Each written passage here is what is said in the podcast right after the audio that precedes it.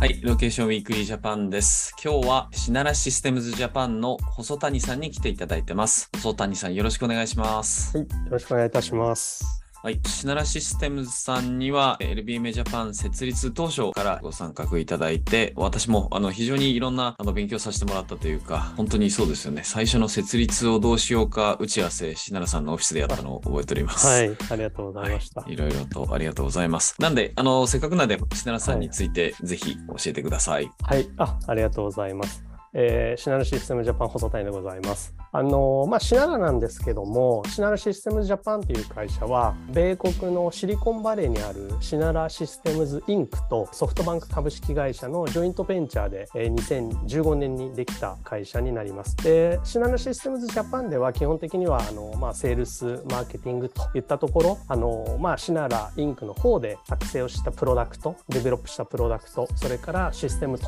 いうところを使って、えービジネスを展開するという役割を果たしております。あのまあ我々もかなりロケーションっていうところ最初の設立当初から結構着目してきたんですけども実はそのシナラシステムズインク自体のコアコンピテンスといいますか本質的な強みっていうのはロケーションデータというところではなくてもともとはですねキャリアのネットワークモバイルキャリアのですねまあモバイルつかなくてもネットワークキャリアのこうデータをですね利活用してこれをマーケティングに生かすというところからですねコースはスタートしております。でこれがですねあのまあ今ではいろんなこうキャリアさんとかデータを活用してマーケティングビジネスとかですねデータビジネスとやられてるんですけどもその当初シナラシステムズインクが設立したのが2012年なんですけどもその当初っていうのはまだまだそういうところはなくてですねというのはキャリアのデータを活用するっていうのは結構難しいあの技術的にも難しいですし当然プライバシーっていう問題では銀行と並ぶような結構かっちりしてるんですよ。でそれをですね、まあ、マーケティングで扱うっていうのが、まあ、まずまずあんまりやってなくて、まあ、それをですね、まあ、やれるようにしたっていうのが一応そのシナラでですねそこに対してのテクノロジーそれからま IP インタレクシャルプロパティですね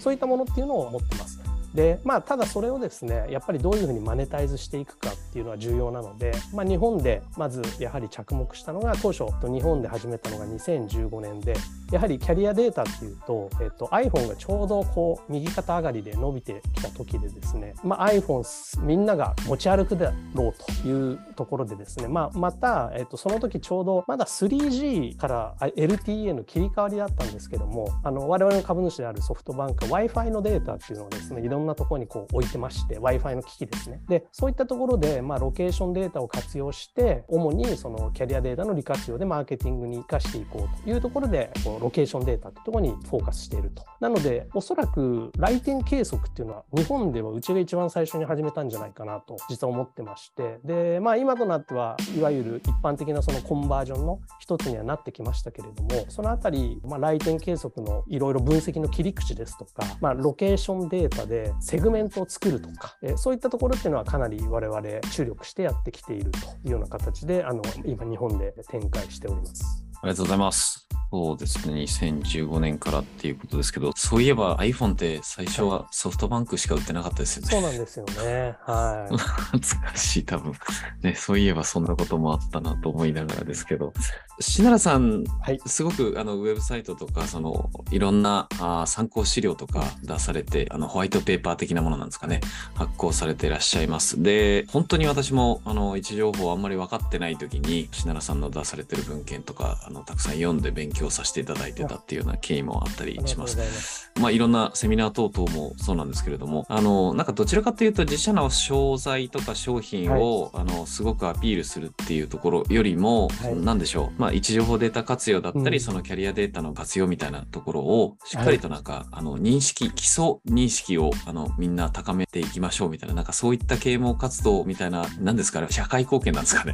やっぱり。一応なんかそこまではいそこを意識してるわけじゃないんですけれども、まああのはい川島さんにそう言っていただけると、まあそれはちょっと嬉しいです。光栄です。はい。いや、なんで、すごく参考になってますし、ぜひね、これを視聴されてる方々も、しならさんのウェブサイト行っていただけると、本当に基礎知識がたくさん身につくような、なんかそんなところもあるのかなと思っています。ありがとうございます。はい、ありがとうございます。で、本社がおそらく初めてその来店計測っていうことを始められたのかなっていう中で、まあ、2015年から、はい。まあ今2023年まであっという間に来てしまいましたけれども、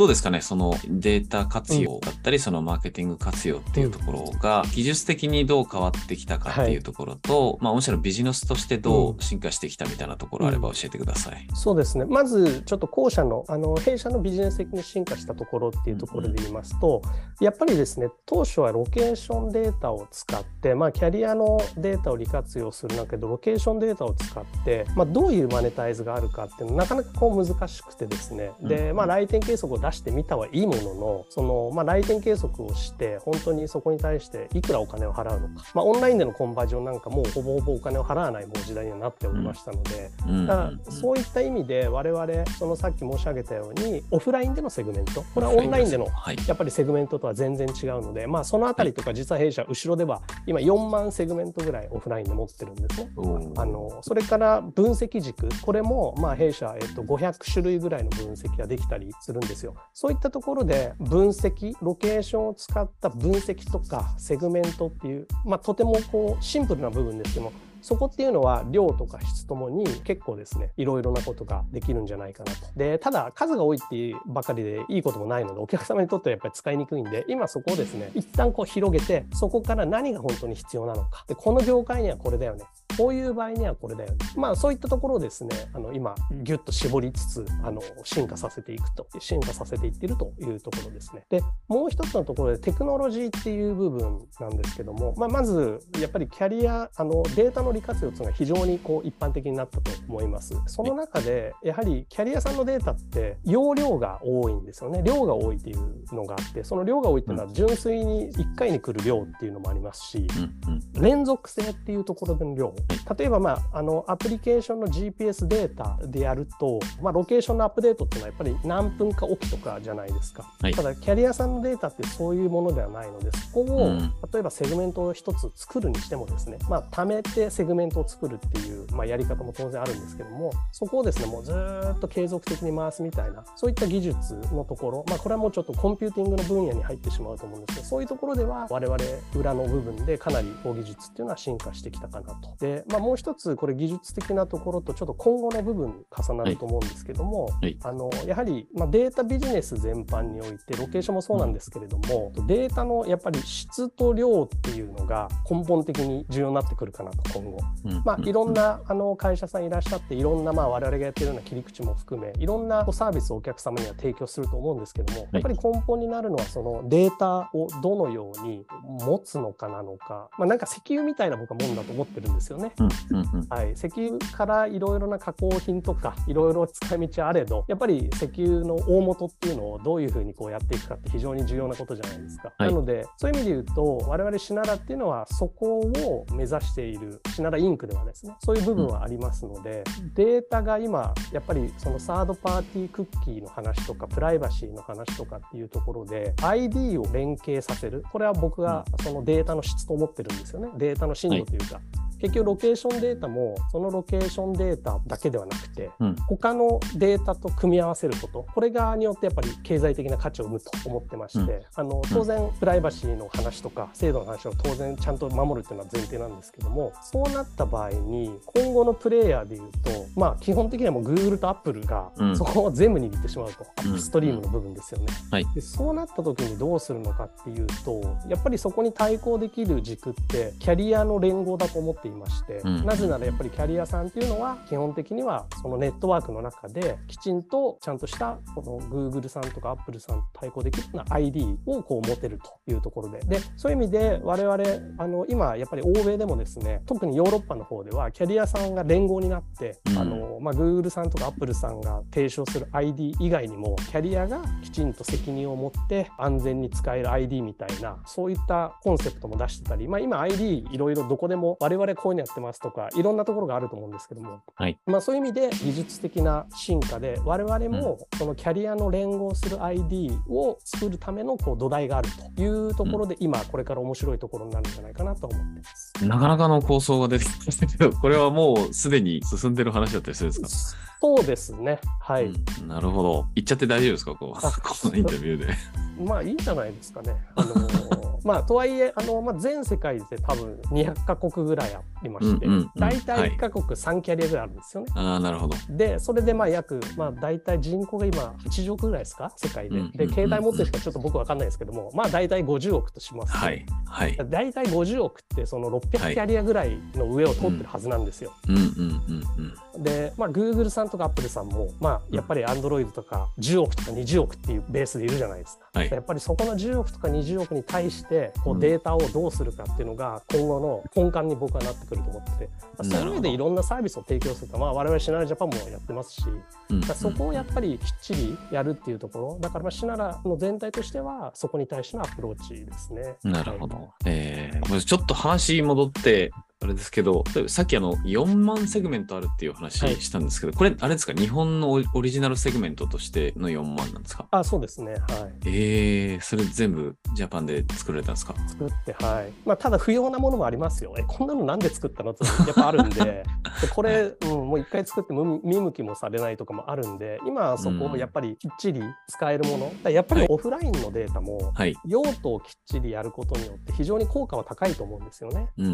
うん、だまあちょっとそこを今まではやっぱり我々もオペレーションの人員とかでやってたんで今やっぱりすごく AI とかって出てきましたので、そうですよね。はい。実はちょっと部分的に昨年から一部商品にリリースしているのは、うん。来店というところをはい。オプティマイゼーションをするためのセグメントを AI で作る今やってまして、あなるほど。ので AI に情報を読ませてですね、まあ、はいマシンラーニングして、えはいこの店舗には来そうな人のセグメントっていうのをあのうんどんどんどんどん作っていくっていうような、はいだ。からまああの、はこういうのがいいよねこういうのがいいよねっていうセグメントを作ってるわけではなくて、まあ、そういうことも今一部取り組んでちょっと一部商用化してますね。はいまあ、オンラインでやってることをオフラインでもやっているっていうような話になってきます。まあでもそうですよねう。んなんか面白いですよね。本来であればオフラインの方で先に始まってるべきことだけど、オンラインで進化したものが今戻ってきてるっていうのが、うんオフラインと、で、またそれをつないでいきましょうっていうような、なんかそこでロケーションデータっていうのはね、両方つなぐベースになっていくといいのかなと思いつつ、そうですね、石油というか、オイルというか、なんかデジタルとリアルをつなぐオイルになってくれるといいなっていうのは常に思っていたりするところだったりします。ありがとうございます。あの、どうなんですか？ね今のお話をお伺いしつつなんですけど、しならさんのええこのサービスを活用できるお客さんってどんな方々になるんですかね、そうですね。やはり基本的には今、リアルの店舗をお持ちのお客様ですよね。そこがメインにはなってきてると思います。まあ、とはいえ、消費財のメーカーさんなんかも、まだまだリアルの店舗で販売とかをされてたりはするので、そそこに対してどういった方が買うとかっていう分析もできますし、まあ、いろいろなお客様っていうのは我々も、あの、もうすでに5、600社さんとお取引がありますので、えっ、と、あります。まあ、なので、まだ我々もですね、実は気づいてない、こう、ロケーションデータの使い方ってあるんじゃないかなと思ってうんまして、最近ちょっと僕が妄想してるのはですね VR とか MR とかはい。AR とか、まあ何ですかね仮想現実みたいなんですかね、はい。それすごく興味ありまして、うん。やっぱりその中でなんかいわゆるデジタルツインみたいな言葉ってよくあるじゃないですか。その実際の街と同じようなものをオンライン上で作って。でヘッドセットを、まあ、するのか分かんないですけどもして、はい。そことか歩いてじゃあ実際そこで買うみたいな、これオンラインでやってることなんですけどそこってロケーションですよね。うん。うん。これとかってなっていくと、まあ、完全にそのオンラインで今まで販売してたのもこれロケーションとじゃあ関係あるのかないのかってあると思いますし、うんうんうん。そのあたりってもっと曖昧になってくるんでうん。だからなんでしょうねロケーションの定義の一つによっては、まあ、今まで考えてなかったお客様とかも当然価値を生み出せますしうん。そのロケーションの定義自体がすごい変わってくるんじゃないかなっていうのはすごくな結構妄想してますね今。なるほど。まあ、あの、変わってくるというか、変えていっていただくって感じですかね、しならさんが。そこまで踏み込めれば、はい、はい頑張りましょう ありがとうございます。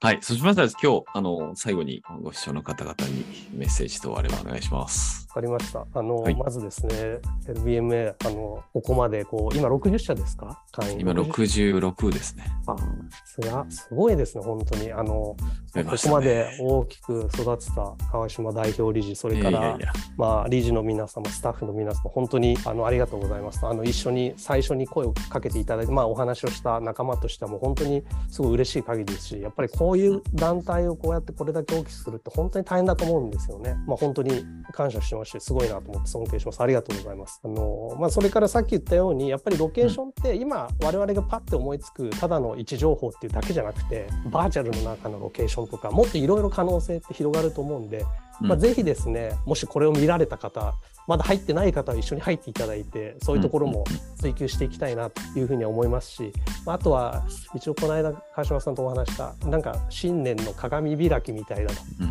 愛飲者を集めて、そういうのぜひなんかやれればいいなと思っております。はい、ありがとうございます。えー、事業は順調ですか？事業はね、順調です。はい。あの、はい、まあ、やっぱりちょっとコロナの時は苦しかったんです。あの、はい、初年度。はい。その後はかなり持ち直してきまして、今も非常に順調に推移しております。あありがとうございます。力強いお言葉。